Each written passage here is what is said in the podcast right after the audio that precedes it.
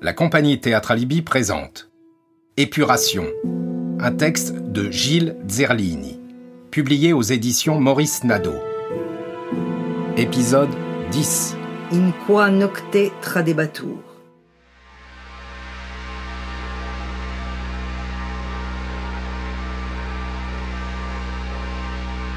On l'assit sur une chaise, les deux en face de lui. Martine assise sur le côté, en train de prendre les minutes. Antoine ne l'attacha pas. Respect du guerrier au guerrier. Les questions arrivèrent. Tu parlais toujours à un Allemand, en faction devant les bâtiments, un vieux. Puis quand ils se sont débandés, tu l'as planqué dans ton jardin. Tu lui as fourni des habits civils.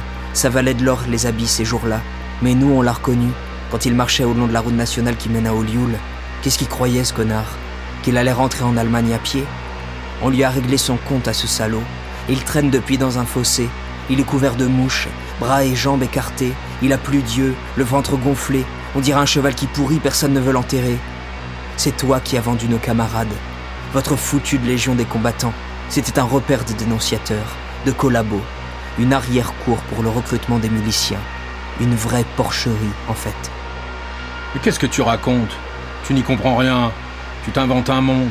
Oh, des miliciens, mais parlons-en. Tu veux que je te dise qui vient de rejoindre l'armée de libération qui a débarqué il y a un mois? Les escrocs de première qui ont jeté leur uniforme et qui s'engagent pour échapper aux arrestations. C'est la grande lessiveuse qui a démarré. Tiens, j'ai croisé tes amis, Géronimi et Bona. Oui, ceux de la milice, l'autre jour. Ils avaient changé leurs habits gris contre des verts tout neufs. Ils étaient habillés comme des Américains, bien fiers. Tu vois un peu le tour de passe-passe? Géronimi, c'est un copain à toi, non? Un pays Tu vas pas l'interroger, lui? Et dis-moi, quand Pétain est venu, sur la place de la Liberté, toi aussi tu applaudissais, non?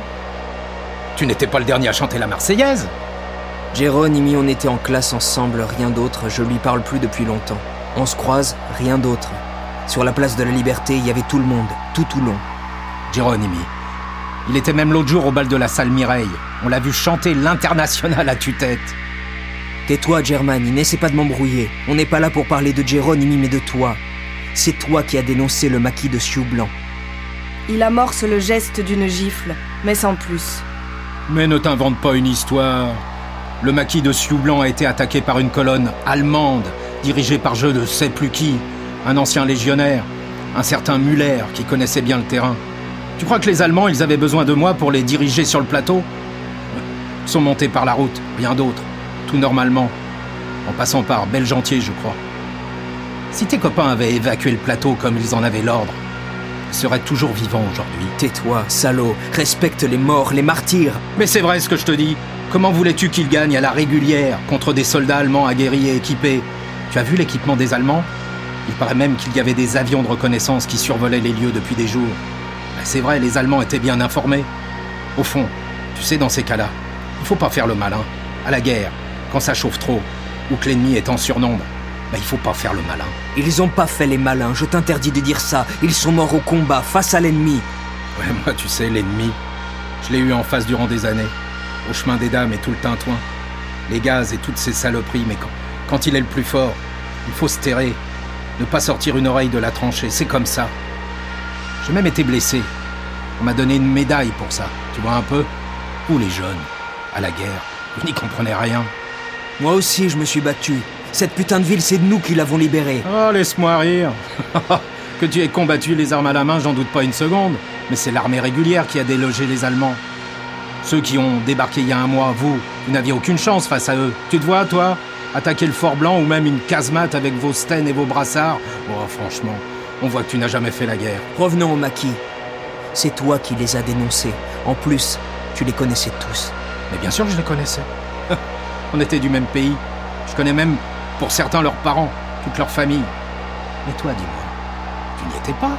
Au maquis du plateau Moi, j'avais affaire ici. Ma mission, c'était la transmission, agent de liaison, la propagande et un peu de sabotage. J'ai combattu à Dardenne. Ah oui, oui, oui, oui. La transmission. Il est décidément remarquable que les assassins choisissent souvent les failles, les coins sombres, interlopes de la ville. Comme si, au fond, Il pensait qu'un œil entouré d'un triangle, le même que dans les églises, les regardait de là-haut. Ils les emmenèrent dans un passage voûté sous une des portes qui courent sous les remparts. Les bourreaux, les vrais, ceux qui ont l'autorisation de délivrer la mort, construisent un échafaud. Ils s'élèvent pour qu'on les voie, pour que la foule les admire et que, peut-être par inadvertance ou par choix, les badauds recueillent quelques gouttes dispersées du sang versé et y trempent leurs mouchoirs qu'ils garderont en forme de talisman sur leur tissu rougi. Sans doute qu'au fond, ces criminels cachés n'assumaient pas leur crime. J'aurais dû laisser blanche cette page. J'aurais dû me contenter d'un titre de chapitre. L'assassinat. Avec peut-être, comme c'était d'usage au siècle précédent, une épigraphe du style Comment Antoine et son complice assassinèrent les trois hommes et comment ils s'enfuirent précipitamment au cœur de la nuit. Car il m'est difficile de tracer la mort de celui dont je descends directement. Louis. Louis Germagne. On n'est plus ici dans la littérature. La voiture s'arrête sous le passage Sainte-Anne, phare et moteur allumés. Les deux, Antoine et son coreligionnaire, font descendre les trois hommes sous la menace des armes. Dépêchez-vous Ils s'exécutent. C'est étrange comme on écoute les ordres, même lorsqu'on sait que l'on va mourir, lorsque c'est vraiment pour la dernière fois, lorsqu'on n'a vraiment plus rien à perdre. Contre le mur Blida et Geneste se tournent vers la muraille du tunnel, mais Louis ne s'exécute pas, il reste de face. Il fixe les visages des deux et le canon de leurs armes. Tourne-toi, Louis Germanie, tourne-toi Il ne bouge pas. L'autre tire, décharge son pistolet 9 mm.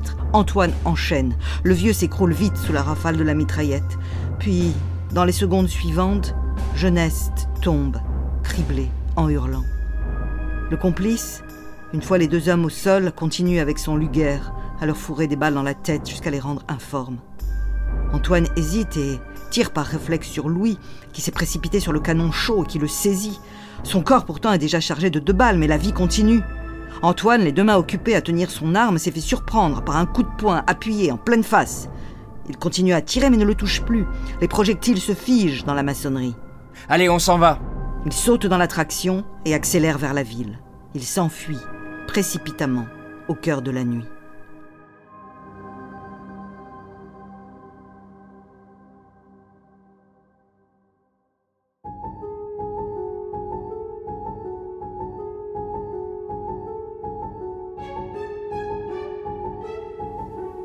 Dans la chapelle de l'oratoire de Sainte-Croix, dans un cadre de stuc rococo, sur fond de bleu indigo, est écrit en lettres d'or au plafond de l'église In qua nocte tradebatur. Paul, 50, deuxième épître aux Corinthiens. Cette phrase tournait dans sa tête et, bien que le souffle commençât à lui manquer et la douleur à envahir son corps, il ne pouvait s'en détacher. La nuit était là, profonde et douce. Le jour avait encore un peu de temps avant de se lever. L'énigme restait latente. La langue tournait dans différentes formes. Dans la nuit, je marchais. Dans la nuit, il cherchait. Dans la nuit, il errait. Ces trois phrases se mêlaient. Au fond, n'était-ce pas la même chose? Pense à respirer, à remonter sur la route du haut, afin de trouver quelques secours. Le jour va se lever, il y aura du passage. Dans la nuit, ils passèrent. Pense à respirer. Respire. Ne laisse pas tes enfants seuls dans les griffes de cette après-guerre.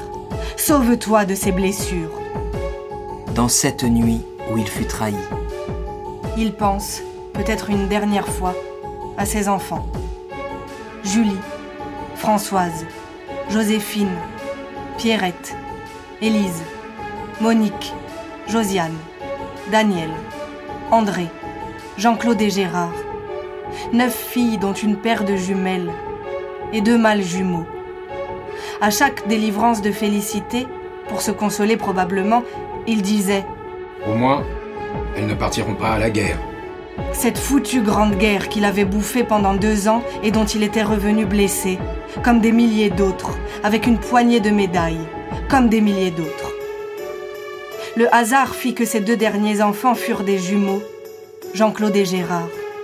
Mais je te rassure, Louis, eux ne sont jamais partis à la guerre. Il se redressa difficilement sur les genoux, jeta son veston. Le sang lui coulait dans les yeux. Il enleva sa chemise pour regarder ses blessures et, en liant les deux manches, se la noua autour du front, en bandeau de tête, comme un apache, pour tenter de colmater le sang. Exactement comme le fit mon frère sur un terrain vague, en une nuit pourrie, quelques 31 ans plus tard. Depuis, souvent la nuit, je rêve à Pierre, Paolo, Pasolini. C'était Épuration de Gilles Zerlini avec Lola Bergouin-Graziani, Catherine Graziani, Pascal Cesari, François Bergouin. Réalisation, composition musicale et habillage sonore, Enzo Mosconi.